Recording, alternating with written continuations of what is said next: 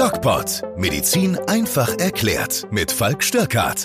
Präsentiert vom Medic Center Nürnberg. Und schon wieder ist es Dienstag, heute der 17. August. Ja, eigentlich schon fast Herbstanfang. Der Sommer ist so gut wie vorbei und wie jede Woche am Dienstag sitze ich in meinem kleinen Podcast-Studio. Diese Woche tatsächlich wieder im Studio, nachdem der Urlaub vorbei ist. Und gegenüber von mir in gebürtigen Abstand die Lisa. Hallo Lisa. Hallo. Ah, äh, kurze Frage, arbeitest du überhaupt noch was? Warum? Weil du nur im Urlaub bist. Das stimmt ja überhaupt nicht. Also ich war die letzte Zeit nicht im Urlaub, muss ich sagen. Ja, wolltest du nicht einen Sommerurlaub machen? Ja, der kommt aber erst im September. Der Sommerurlaub kommt im September. Mhm. Und äh, Spanien steht noch auf dem Programm, oder? Es hat sich tatsächlich ein bisschen ähm, entwickelt in Richtung Italien, Oha. weil wir äh, nicht fliegen wollen.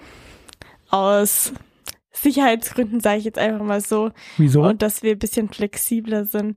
Ich weiß nicht, also man hat immer noch, also ich persönlich habe immer noch so die Befürchtung, ja, wenn wir dann fliegen, ja, man weiß nicht, was sich jetzt in diesem einen Monat entwickelt und ja, Stornierung ist da ja bei Flugreisen auch nicht so einfach und ja, wir wollen einfach auf Nummer sicher gehen dieses Jahr nochmal und ja, man weiß halt wirklich nicht, was in einem Monat passiert und deswegen machen wir es jetzt so.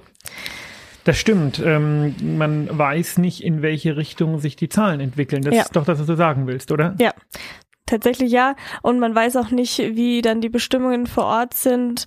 Ähm, und da bin ich lieber ein bisschen flexibel. Mit dem Auto kann man ja immer noch mal woanders Ach so, ihr dann mit dem hinfahren. Auto fahren, ja. Wir fahren mit dem Auto, ja. Okay. Wir fahren mit dem Auto dann Richtung Italien. Und es ist auch nicht so weit, acht Stunden. Ja, das Schön. passt. Ja, ich freue mich. Ja. Ähm, Lisa, was hast du denn, und ich bin mir ganz sicher, du hast viele äh, wieder heute für Fragen mitgebracht. Natürlich, natürlich. Also als allererstes ähm, wollte ich mal auf die Zahlen in Israel eingehen, weil äh, die mich bei meiner Recherche schon etwas geschockt haben. Die haben ähm, 8500 Neuinfektionen. Das ist der höchste Wert seit Ende Januar. Wir wissen, wie die äh, Situation Ende Januar war. Äh, katastrophal, möchte ich fast sagen. Also bei uns in Deutschland vor allem. Ähm, Schwererkrankte von diesen 8500 sind 559. Erste Frage, was bedeutet schwer erkrankt überhaupt? Und ist das eine hohe Zahl? Müssen wir uns Sorgen machen? Naja, du, ähm, es ist so, es ist eine erwartbare Zahl. Ne? Mhm. Also fangen wir mal mit der ersten Frage an. Was bedeutet schwer erkrankt in diesem Kontext? Schwer erkrankt in diesem Kontext bedeutet, ähm, dass die Patienten hospitalisiert sind. Ja, also dass sie in irgendeiner Weise im Krankenhaus sind, meistens, weil sie sauerstoffpflichtig sind, weil sie also Sauerstoff äh, brauchen, weil die Sauerstoffsättigung so niedrig ist. Und ähm, das ist ja jetzt eine gar nicht so hohe Zahl. Ne? Also von 8000 ungefähr 500. Das sind sieben Prozent. Das war bei uns im Januar deutlich mehr. Ja, da waren es nämlich 20 Prozent.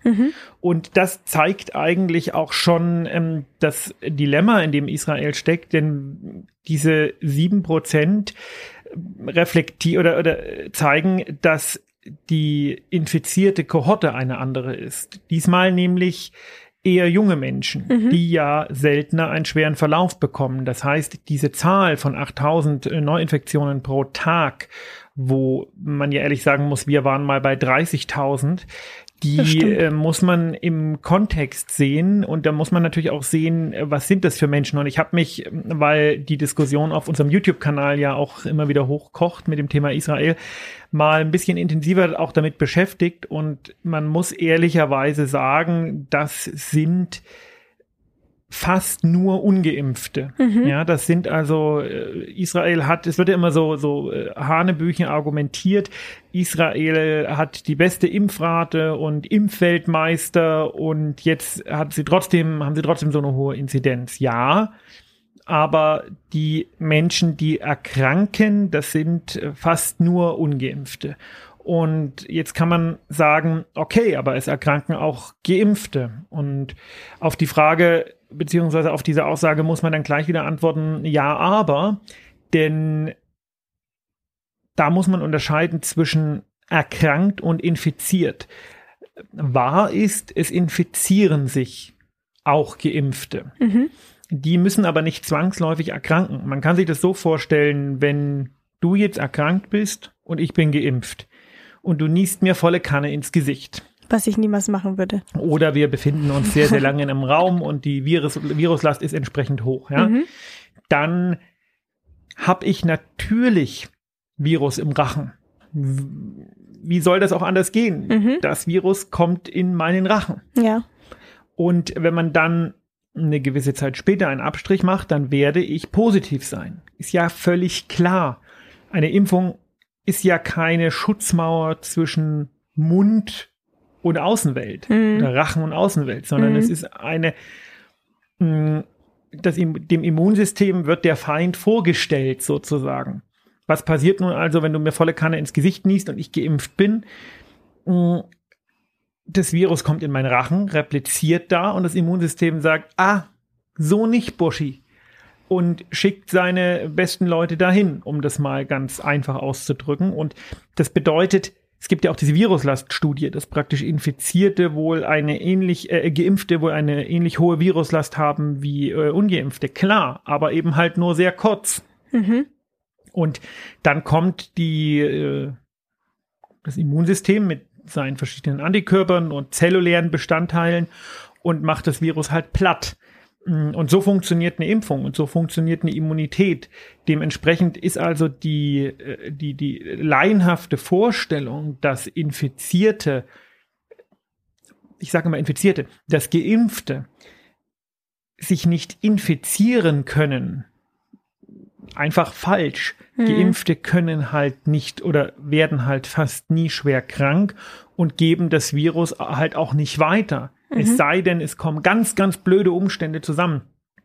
Aber in der Regel geben sie es nicht weiter. Mhm. Wenn man sich jetzt die Impfdurchbrüche in Deutschland anguckt, dann kann man, ähm, kann man auch sagen, es gab jetzt bei über 50 Millionen Geimpften, schätz mal, Wie viele Impfdurchbrüche? also Impfdurchbruch bedeutet, jemand ist geimpft und ähm, Hat sich ist infiziert. Wird, wird, genau, hat sich infiziert. Und nicht erkrankt.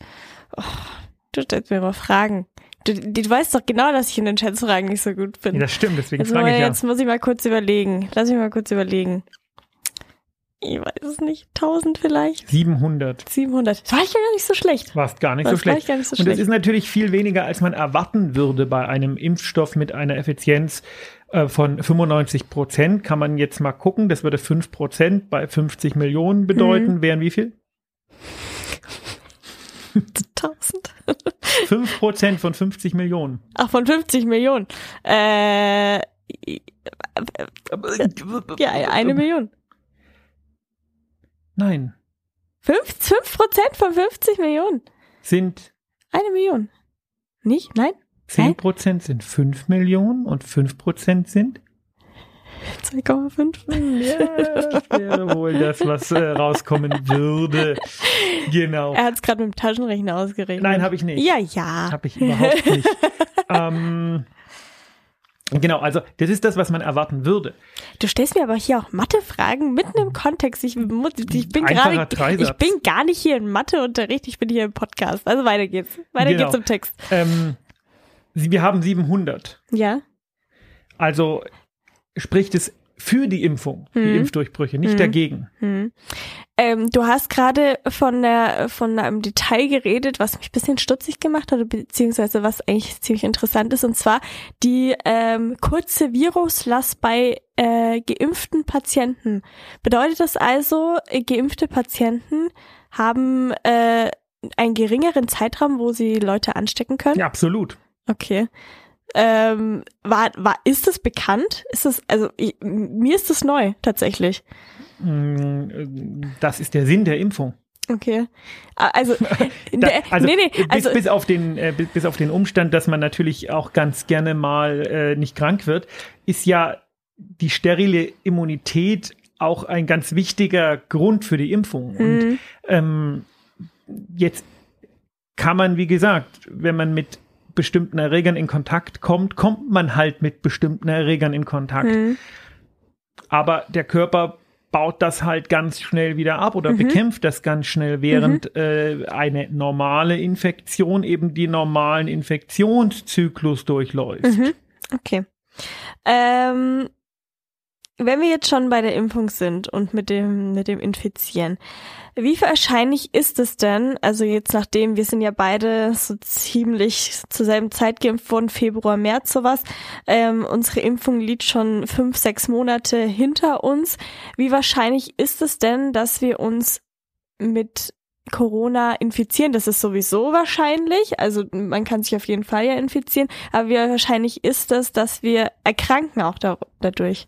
Ja, das äh, weiß kein Mensch so richtig. Also mh, wir wissen, dass der Antikörperschutz mit der Zeit abnimmt bei Genesenen und Geimpften. Wir wissen auch äh, von den Studienteilnehmern, die ja schon im letzten Sommer begonnen haben, dass die noch genügend Antikörperschutz haben. Das heißt, wir sollten noch immun sein, aber wir wissen ja auch, und darauf willst du wahrscheinlich hinaus mit deiner Frage, dass für ab Oktober für die Risikogruppen eine dritte Impfung zugelassen ist und vom RKI vermutlich dann auch empfohlen wird. Mhm. Mm, Weil wir wissen, dass der äh, Antikörpertiter dann äh, massiv in die Höhe steigt. Also ich glaube, das sind siebenmal, siebenmal so hoch, ähm, weil bei einem dritten Mal, dass der Körper damit in Kontakt kommt, laienhaft ausgedrückt weiß das Immunsystem, okay, der Bursche kommt hier öfters, also da muss ich mir noch eine stärkere Abwehr ausdenken. Mhm.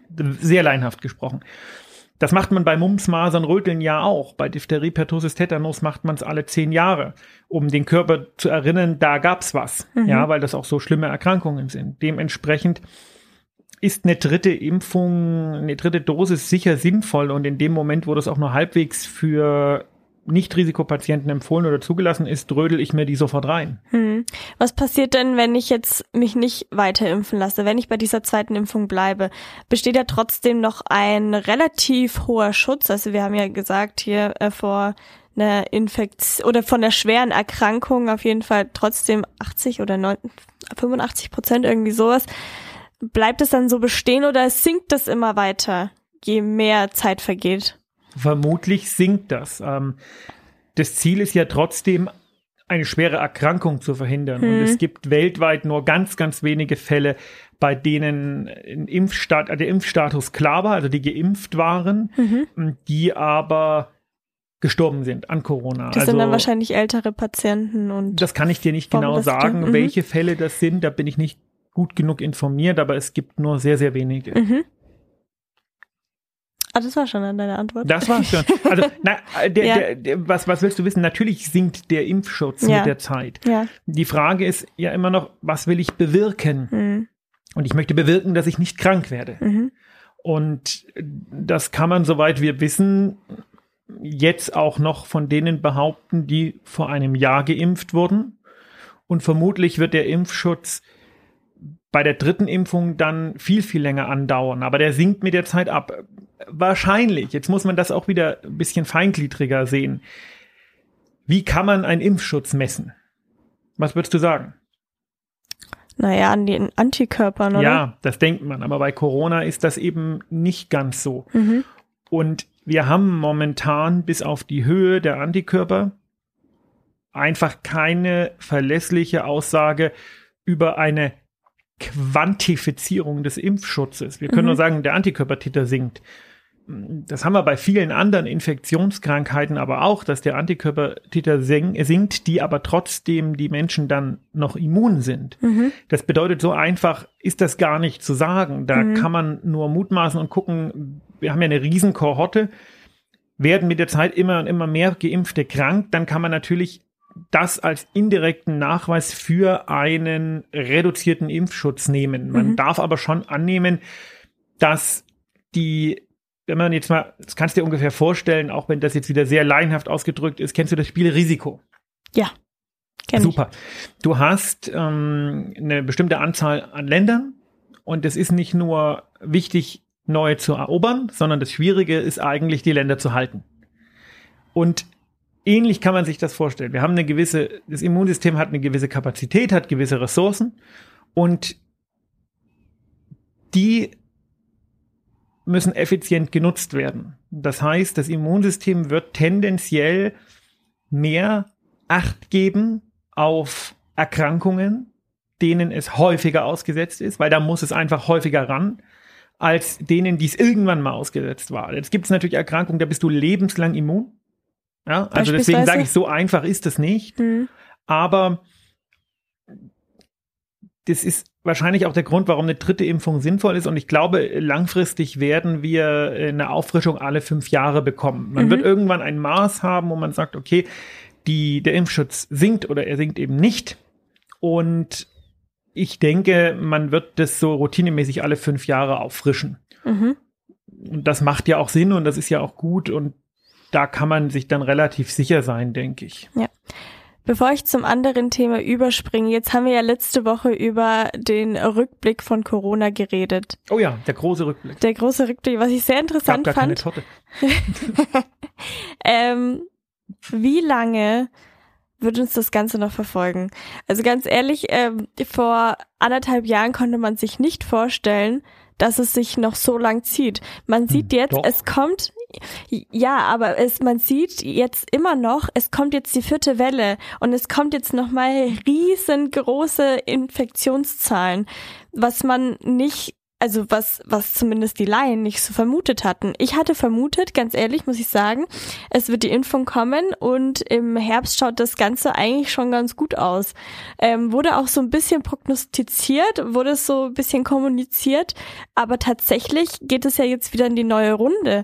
Und wenn wir jetzt wieder in den Sommer kommen, wird es wahrscheinlich dann wieder besser yes, ausschauen wird's dann, wird's dann natürlich wieder besser ausschauen, äh, dann im nächsten Jahr. Aber wie schaut es dann wieder im Oktober aus? Wird es, wird es jetzt für immer so bleiben? Es also kann ja nicht so bleiben. Kann ja nicht in die Zukunft schauen. Aber du sagst, wie lange wird uns das noch verfolgen? Es wird uns nicht verfolgen, es wird uns begleiten. Mhm. Das ist die richtige Wortwahl. Mm, du hast auch diese vierte Welle erwähnt. Ich würde das nicht zwangsläufig vierte Welle nennen. Das ist natürlich die Frage, wie man Welle definiert. Aber wir sind jetzt an einem Punkt angelangt, wir haben sehr wirksame Impfstoffe und wir mhm. sind jetzt an einem Punkt angelangt, wo jedem ein Impfangebot gemacht wurde. Und wer das nicht wahrgenommen hat, der hat entweder gute Gründe im Sinne von zu jung oder vorerkrankt im Sinne von Autoimmunerkrankungen oder er ist selber schuld. Und da, die, diese Realität muss man mal ins Auge sehen. Und jetzt muss man sich dann hinstellen und muss sagen, okay, was ist denn eigentlich eine Welle? Ja, woran machen wir fest, dass wir uns gerade in der ersten, zweiten oder dritten Welle befinden? Und da waren ja, oder das sind bisher die Infektionszahlen maßgeblich, mhm. aber die kann man ja nicht isoliert sehen. Man muss ja hergehen und sagen, okay, in der ersten Welle, was war da? Okay, da war erstmal alles komisch und es war eh alles äh, neu die Infektionszahlen äh, korrelierten da sehr gut und zwar irgendwie äh, 100 Prozent zu 20 Prozent mit den Krankenhauseinweisungen, also gefährliche Erkrankung, Sterblichkeit irgendwie 1, irgendwas Prozent, alles ziemlich schwierig. Jetzt ist es in der zweiten Welle auch so gewesen und in der dritten Welle eigentlich auch, aber die vierte, da korreliert es eben nicht mehr. Das mhm. heißt, die Intensivstationen sind relativ leer und die Zahlen gehen hoch. Und dann kann man sich jetzt hinstellen und kann sagen, okay, ist das eine Welle? Long Covid bleibt ein Thema, das ist klar. Aber wenn man mal bei der Akuterkrankung bleibt, dann muss man halt wirklich, muss man sich halt wirklich fragen, wenn das Ziel ist, die Überlastung des Krankenhaussystems zu verhindern, dann befinden wir uns nicht in einer vierten Welle, mhm. sondern wir befinden uns in einem Anstieg der Zahlen, der dadurch bedingt ist, wie wir leben, welche Gesellschaftsform wir gewählt haben. Und wir haben die Gesellschaftsform der Demokratie gewählt. Das heißt, jeder darf für sich selber entscheiden. Wir haben eine libertäre, freiheitliche Gesellschaftsform.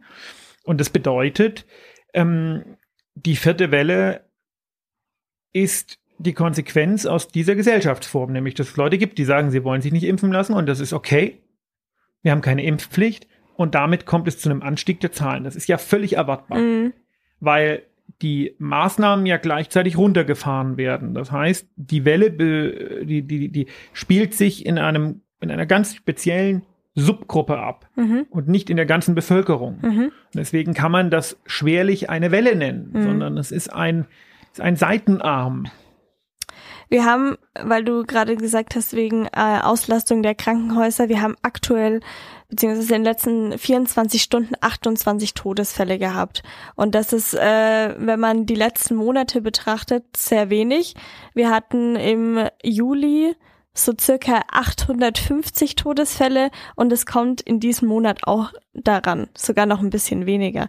Also tatsächlich die Todesfälle, die sinken immer weiter, wenn man die Statistik so ein bisschen anschaut. Richtig. Und das ist ja eigentlich ein positives Zeichen, auch wenn jetzt natürlich die Corona-Zahlen wieder steigen, auch schon seit ein paar Tagen auf jeden Fall, äh, müsste man ja eigentlich auch schon die Todesfälle von vor zwei Wochen, drei Wochen da wo die Zahlen auch schon angestiegen sind, wissen und sie haben sich nicht wirklich verschlechtert, sagen wir es mal so. Die Intensivbelegung auch nicht. Genau, das ist ja eigentlich eine positive Sache. Das ist genau das, was ich meine. Genau. Jetzt hast du gesagt, wir sind ein freier Staat, natürlich. Ähm, jetzt in der Schlagzeile, die ich gelesen habe noch, ähm, kommende Karnevalsaison in Düsseldorf soll auf die 2G-Regel beschränkt werden. Sehr schön, dass du es ansprichst, denn darum wird das Video am Donnerstag gehen. Oh, okay. Darüber.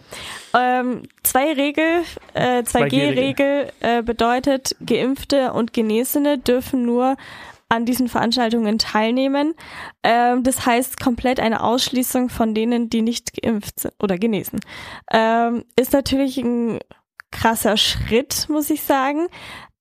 Ähm, medizinisch sinnvoll, ja oder nein? Ja, nicht nur der Karneval, sondern auch Fortuna Düsseldorf, die Fußballvereinigung, hat das äh, angekündigt und der erste FC Köln hat es für sein Stadion, Stadion angekündigt. Ja. Und es sind tatsächlich nur ganz wenige Leute, ich glaube 17 oder so, ausgetreten danach.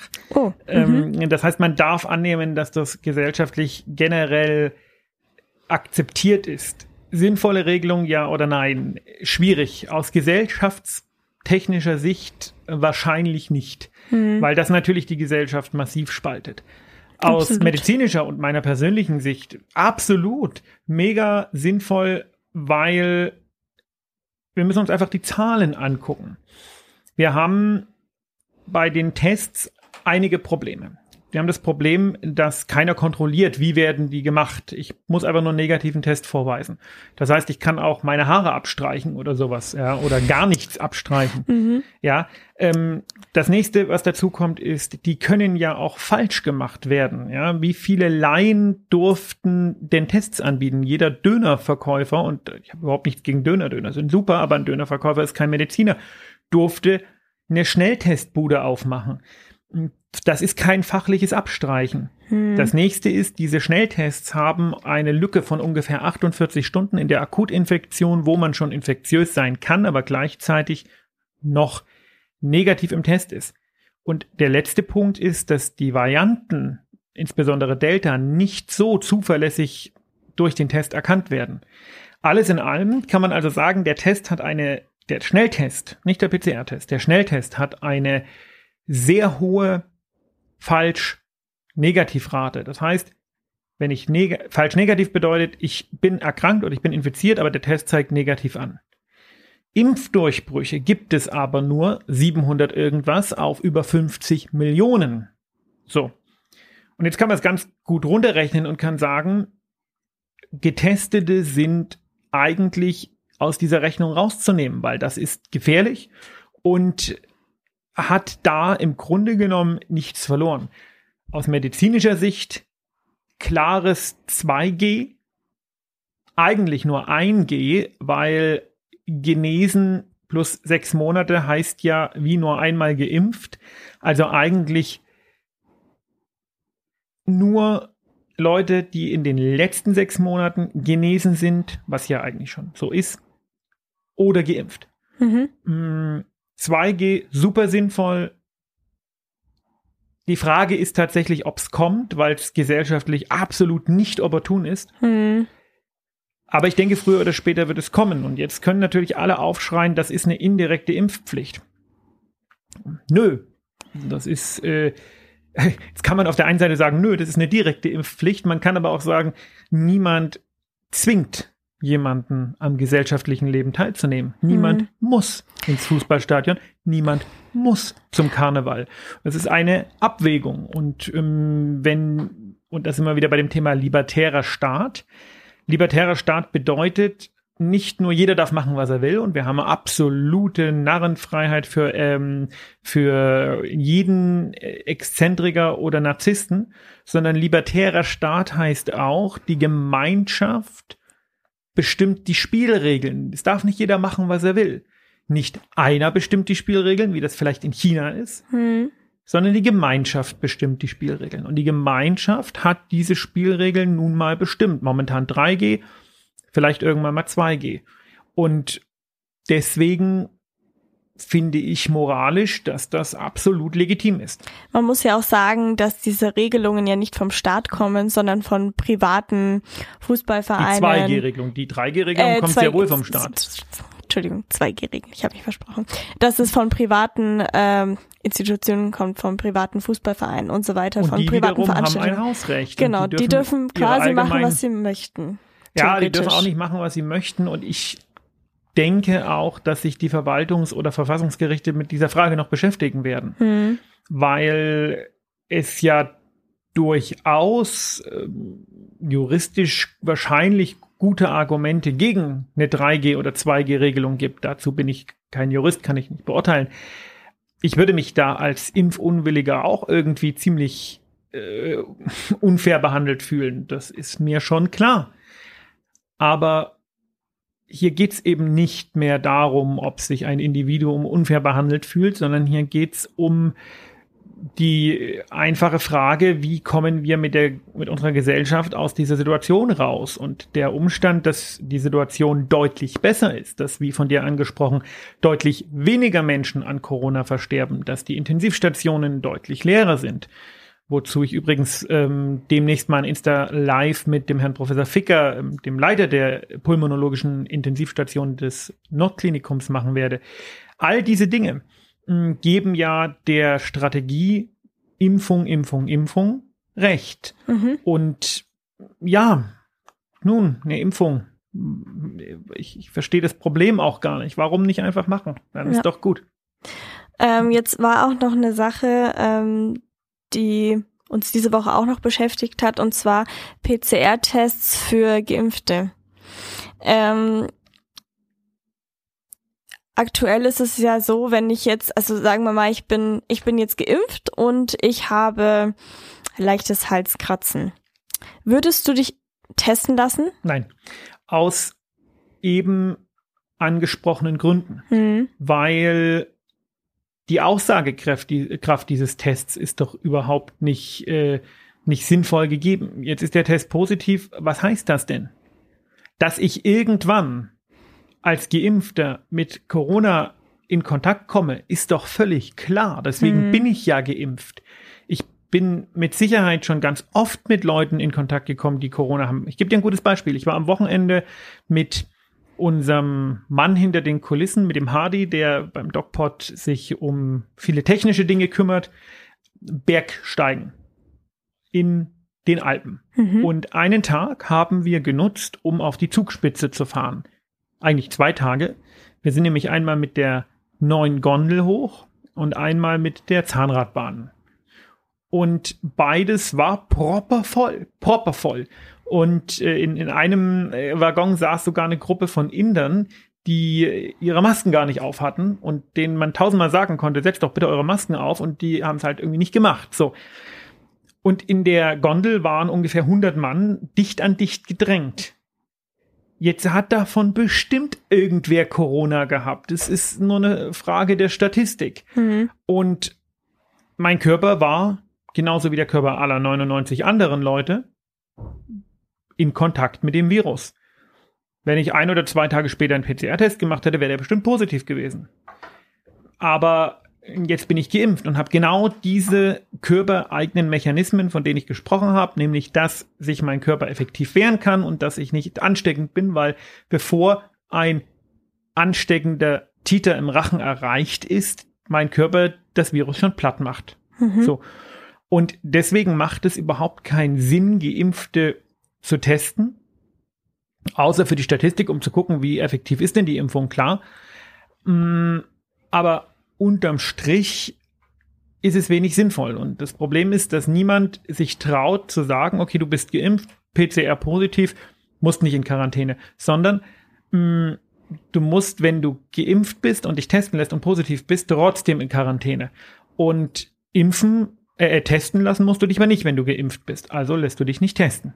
Und das ist auch sinnvoll. Also das macht einfach Sinn. Mhm. Es gibt Firmen wie Siemens zum Beispiel, die diese äh, allgemein mh, anerkannte Regelung nicht fahren. Da musst du dich trotzdem, du geimpft bist, testen lassen. Und das ist natürlich fachlich einfach falsch und äh, Unsinn. Okay. Hier geht ein Gruß an Siemens raus. Oha. Ähm, ja. Jetzt nochmal eine andere Sache, die auch natürlich auch mit Corona zu tun hat, wie hier alles mit Corona zu tun hat. Aber ähm, Roche, die Firma Roche, hat ein Arzneimittel gegen Corona gefunden. Es wird noch getestet von der EMA. Ähm, und zwar ein Medikament, das eigentlich gegen Arthritis eingesetzt wird. Das soll helfen, wenn äh, Patienten schon im Krankenhaus sind, ähm, schon an der am Beatmungsgerät sind und quasi die letzte Chance darstellt. Was verspricht dieses Medikament oder beziehungsweise für was wird es eingesetzt? Ja, also das äh, ist tatsächlich noch in absoluten ähm, in absoluten Untersuch oder, oder äh, Versuchsstadien darüber kann ich jetzt gar nicht so äh, viel sagen, Mhm. weil es da noch gar nichts großartig Repräsentatives gibt. Was man halt gemerkt hat, ist, das ist eigentlich eine ganz lustige Geschichte, weil das habe ich auch selber gemerkt. Meine Oma ist sehr alt, logischerweise, eigentlich ganz fit und hat aber Rheuma. Und Die Hm. bekommt ein spezielles Rheumamittel. Ah, das hattest du schon Hab ich schon erzählt, erzählt, am ne? Anfang, ja, stimmt. Und dann hat die Corona gekriegt. ja. und hat nicht mal ein Kratzen im Hals gehabt. Jetzt muss man ganz, ganz vorsichtig sein wegen Korrelation und Kausalität und so weiter und so fort. Aber gleichzeitig ist ein Paper rausgekommen, das war irgendwann im kurz vor Weihnachten, glaube ich. Mhm. Und dieses Pa- oder im Januar, ich weiß es gar nicht, aber es war im Winter. Und dieses Paper hat gesagt, hey, äh, Menschen, die dieses spezielle Medikament bekommen, werden wahrscheinlich gar nicht so schwer krank, weil das einen der äh, inflammatorischen Mediatoren, also der Moleküle im Körper, die zu dieser immunologischen Überreaktion führen, die das Virus auslöst, blockt. Und tatsächlich ist man offensichtlich diesem, diesem, äh, dieser Theorie nachgegangen. Ich kann da jetzt aktuell gar nicht mehr dazu sagen, weil ich da keine Papers und nichts dazu kenne. Und Gibt es tatsächlich wahrscheinlich auch noch gar nicht. Vermutlich, naja, wobei, wenn die irgendwie in der Zulassung sind, wie du sagst, dann werden die schon irgendwas veröffentlicht haben. Aber ähm, was man halt sagen muss, diese Immunmodulatoren sind A, sehr, sehr teuer. B, nicht in großer Menge herzustellen, wie man es bräuchte, also Milliarden Stück oder so. Hm. Und C, äh, sind das schwerwiegende Medikamente. Das ist also nicht so, oh ja, ich mache ein bisschen Immunmodulation, sondern das ist, kann man sich vorstellen, wie Cortison oder schlimmer. Also das sind Medikamente mit Nebenwirkungen, die nicht einfach mal so bei Menschen gegeben werden sollten, die dann am Ende nur einen Halskratzen haben. Hm. Also Ja. das ist alles, wird ja auch dieses Ivermectin, dieses Wurmmittel immer wieder in die Diskussion gebracht. Da hat man leider äh, feststellen müssen, dass es gar keinen Effekt hat, sondern nur ähm, zufällig eben man eine Wirkung angenommen hat, aber in Studien hat sich das eben nicht gezeigt. Auch das äh, Hydrochloroquin, das Malaria-Mittel stand ja mal in der Hoffnung, dass es eventuell helfen könnte. Fakt ist, momentan haben wir kein effektives Mittel. Cortison in einer gewissen Weise eventuell vielleicht, aber im Grunde genommen stehen wir, was die Therapie angeht, auch immer noch in den Startlöchern und das ist vielleicht auch dem geschuldet, dass wir uns aktuell natürlich eher auf die Impfung konzentriert haben. Das stimmt wohl. Und da sind wir nun wirklich gut. Und stell dir die Welt vor, wenn wir die Impfung nicht gehabt hätten. Das wäre grausam gewesen. Und damit möchte ich auch schon diesen Podcast abschließen. Schon ist gut. Einer unserer längsten Podcasts. Was? Ja, okay. Ich fand es wieder sehr interessant. Äh, natürlich habe ich auch wundervolle Fragen gestellt. Also muss man Du sagen. müsstest das Gesicht von Lisa sehen. Diese, diese, dieser Hauch von Selbstüberzeugung gepaart mit einem Mühe Arroganz. Nein, ich fand's, Doch. äh, ich fand deine Antworten toll Ich und äh, ich find's immer wieder interessant, was ich Neues erfahre. Also ich ich muss sagen, ich informiere mich ja schon drüber und ich erfahre trotzdem jede Woche neue Sachen, was ich sehr cool finde. Und, Wenn euch das ähm, auch so geht, dann gebt uns doch gerne bei ähm, Apple Podcast fünf Sterne. Und ansonsten abonniert gerne unseren YouTube-Kanal, der DocPod.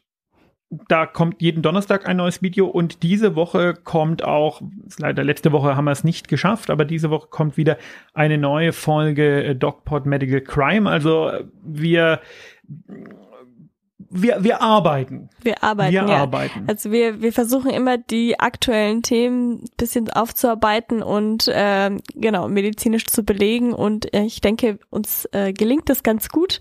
Ähm, wir versuchen auch natürlich immer weiter weiter zu denken, was kommt noch in Zukunft und ja.